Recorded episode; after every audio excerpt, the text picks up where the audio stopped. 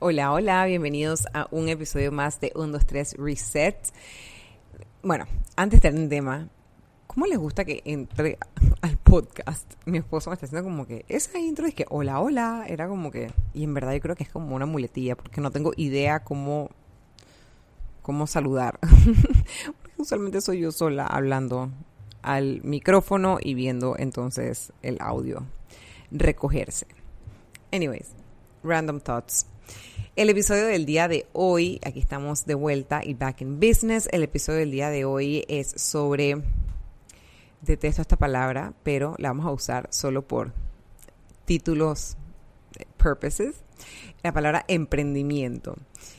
Em, yo primero no creo en la palabra emprendimiento. Yo creo que uno como persona crea su empresa tú quieres crear tu empresa, que sea algo serio, formal, establecido, que pague impuestos, que pague seguro social.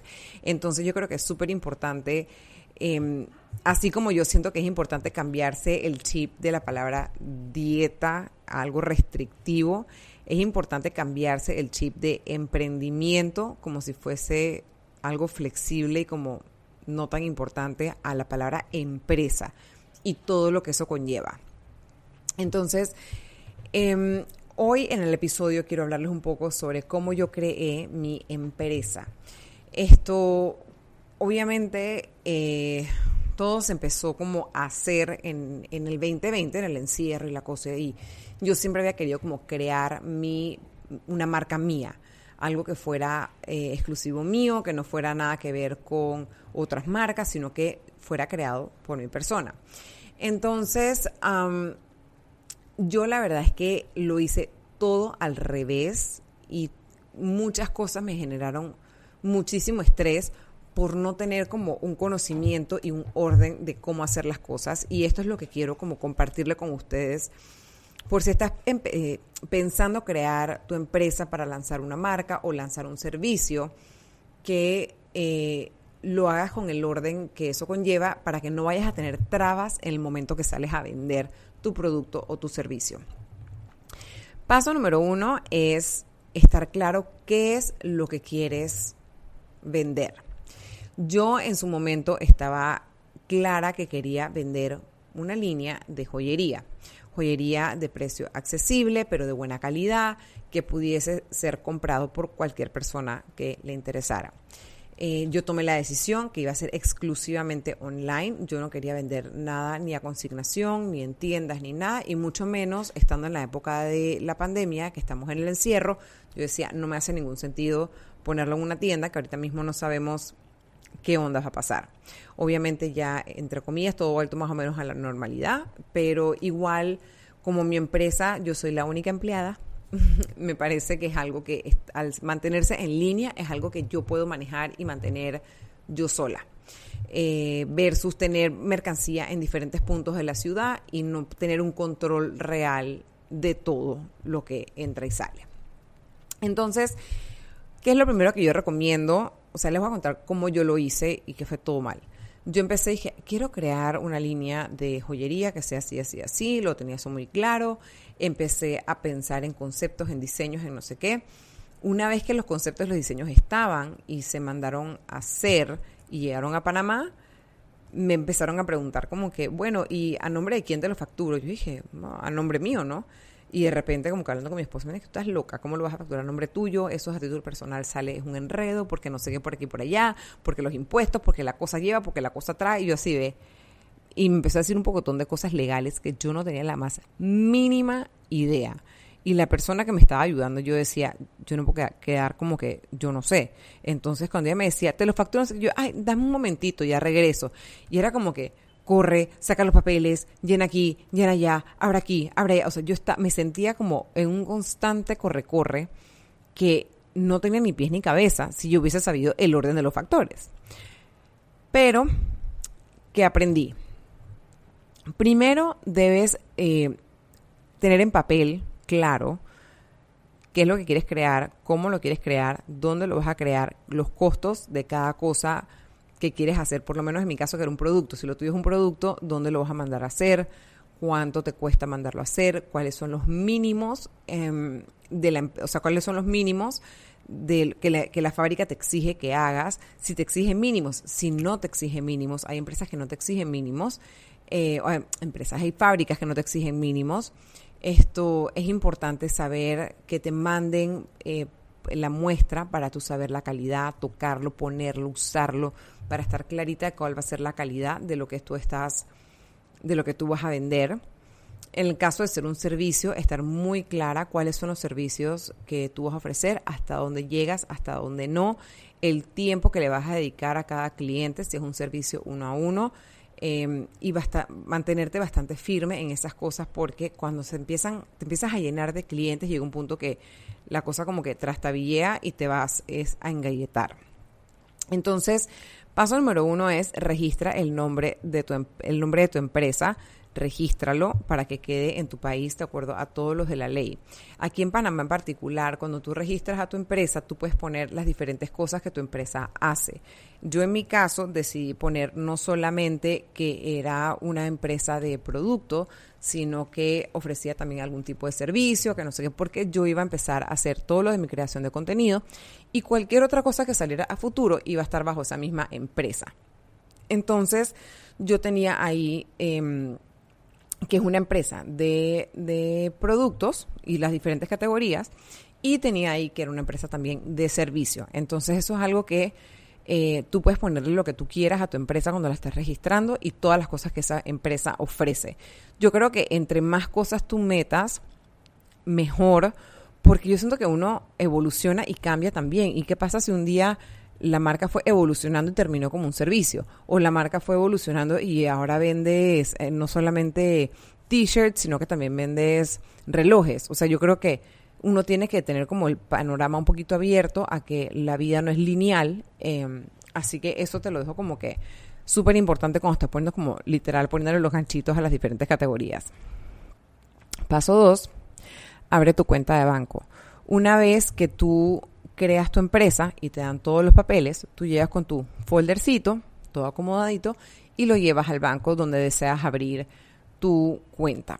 Yo en lo personal escogí Banco General porque Banco General eh, tiene, era como súper fácil abrir una cuenta, era súper fácil el tema de las transacciones, de la banca en línea y eventualmente me ofrecía lo que ellos tienen, el servicio de Yapi comercial, que te cobran un fee, pero al momento de que tú le ofreces a un cliente la opción de transferencia, YAPI comercial o tarjeta de crédito, hace que las opciones, que el cliente piense menos y se le hace como más fácil y más fluido.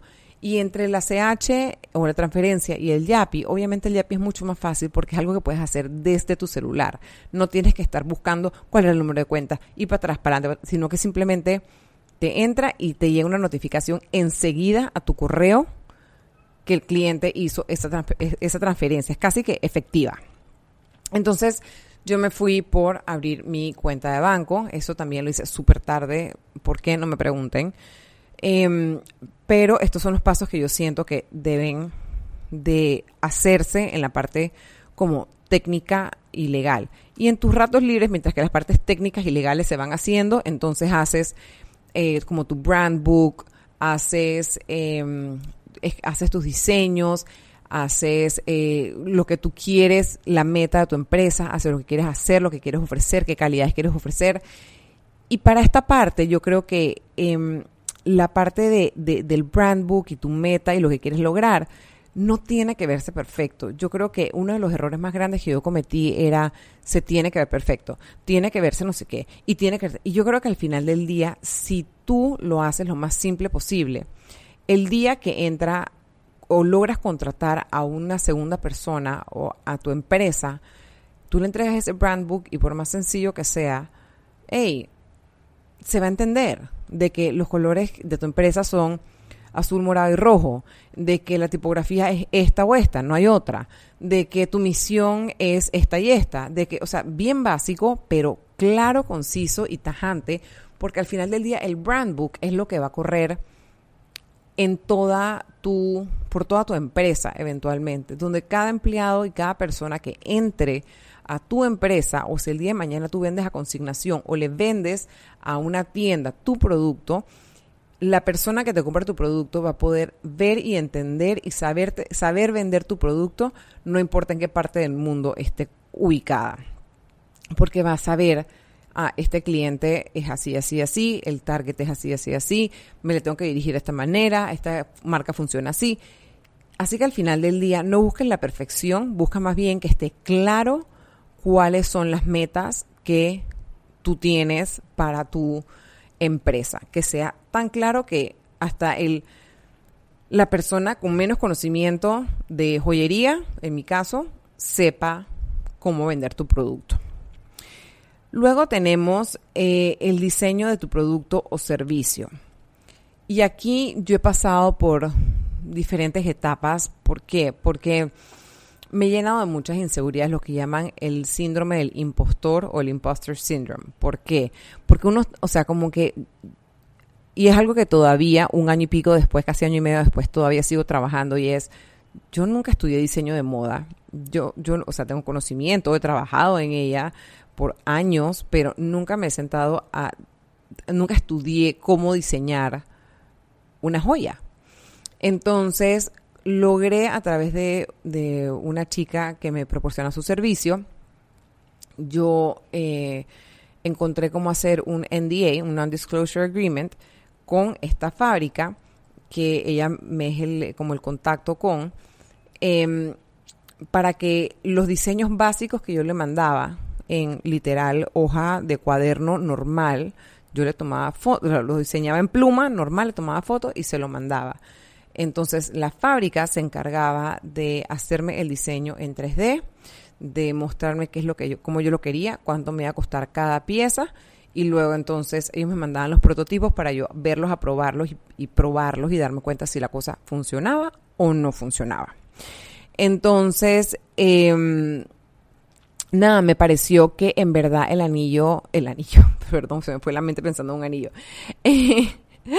realmente eh, es algo que yo he luchado mucho porque es como que sí, hay piezas ahí que yo diseñé, que yo las trabajé y, y como que como que lucho con eso porque no quiero como que caerle pesado a la gente que, sabes, como que, ay, qué pena, o sea, tú, tú este diseño, yo no, y yo estoy con esta marca y, sabes, como que, pero al final del día mi sueño era crear una marca y lo estoy logrando y ha sido un uphill battle, tanto el esfuerzo monetario como el esfuerzo mental mío de de luchar contra esto, pero no tienes que tener un diseño perfecto si lo tuyo es algún producto de moda o de producto de desarrollo de producto de lo que sea. No tiene que ser un diseño perfecto. Lo que tiene que ser perfecto es encontrar esa fábrica con la que hagas tanto clic y química que esa persona pueda eh, interpretar tu diseño, tú le puedes explicar lo que tú quieres y esa persona te lo pueda interpretar en el diseño y te lo mande la muestra tal cual tú te la imaginas. Yo creo que esa es la parte más importante.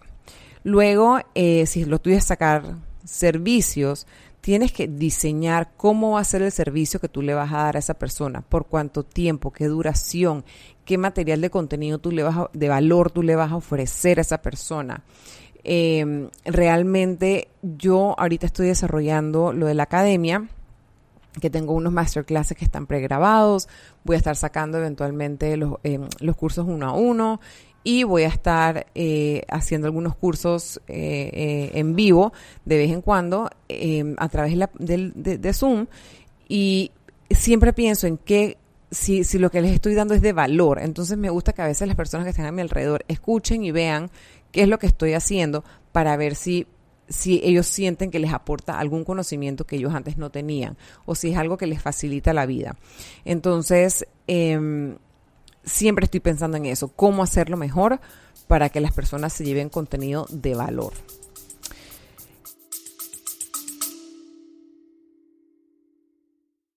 Hola, es Arelis. Gracias por escucharme. Bienvenida a mi podcast Mentalidad de Girasol. Este podcast es un viaje un viaje que te va a ayudar a ti y que me va a ayudar a mí. Espero crear una gran comunidad y espero que con mis vivencias y experiencias, mis desaciertos y aciertos y mi luz, mi oscuridad, yo pueda hacerte entender que no estás sola. Yo voy a ti, yo voy a mí, no te quites.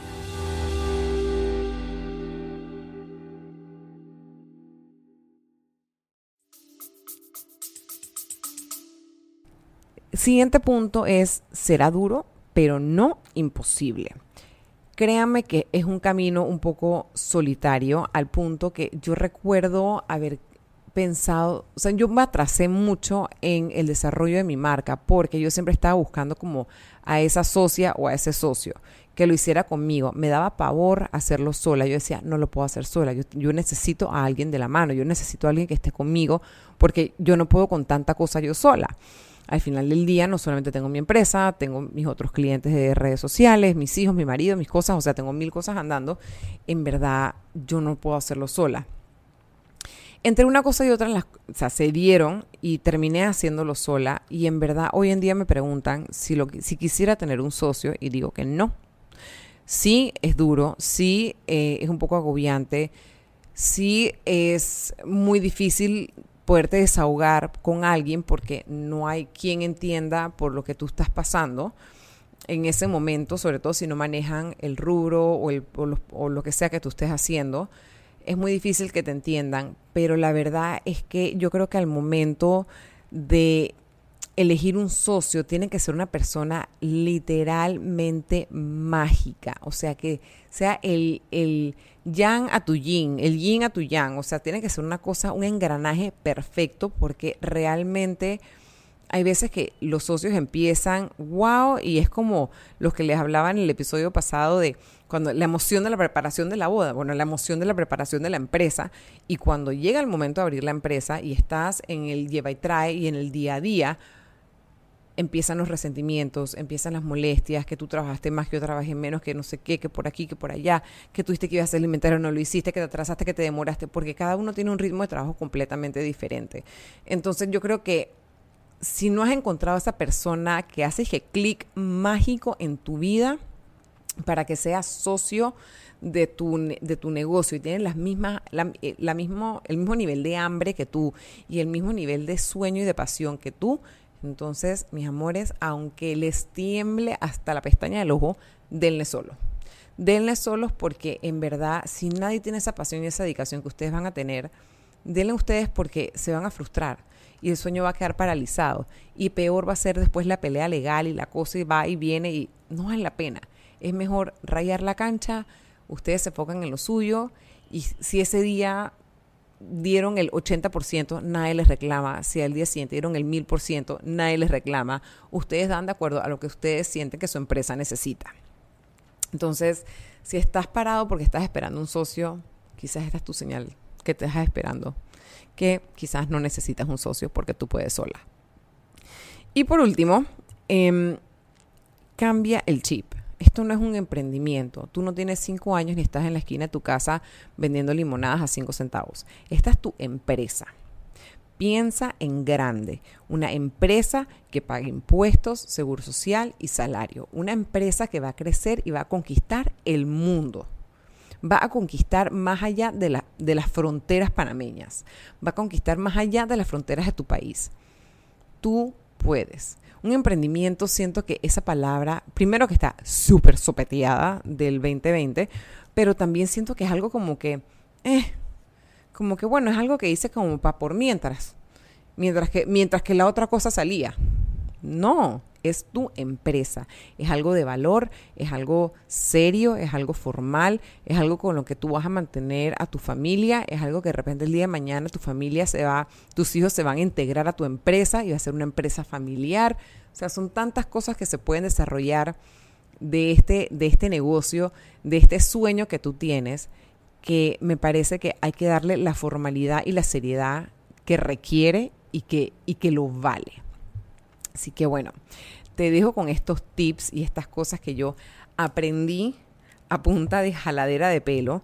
Todavía creo que hasta ahora, año y yo abrí en abril del año pasado, o sea que como año y piquito, año y cuatro meses después, es que les puedo decir que finalmente he medio entendido el ritmo de generar las facturas, por lo menos en Panamá puedes generar generar facturas electrónicas, entendí el ritmo de eso, como me tocó a mí registrar mi empresa en la DGI para poder generar esa factura eléctrica, em, electrónica.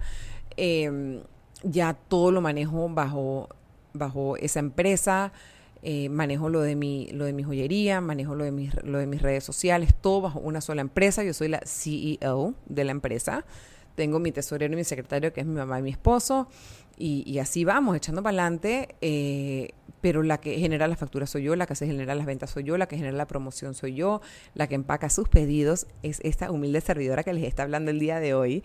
Em, cuento con empresas que me hacen el delivery porque por un momento pensé que lo iba a hacer yo, después dije, estás bruta, o sea, no. Entonces conseguí una empresa que me hace mis envíos a nivel nacional y a nivel internacional. Es una empresa súper formal, eh, se llama MyBox es una empresa formal, súper responsable, me siento apoyada.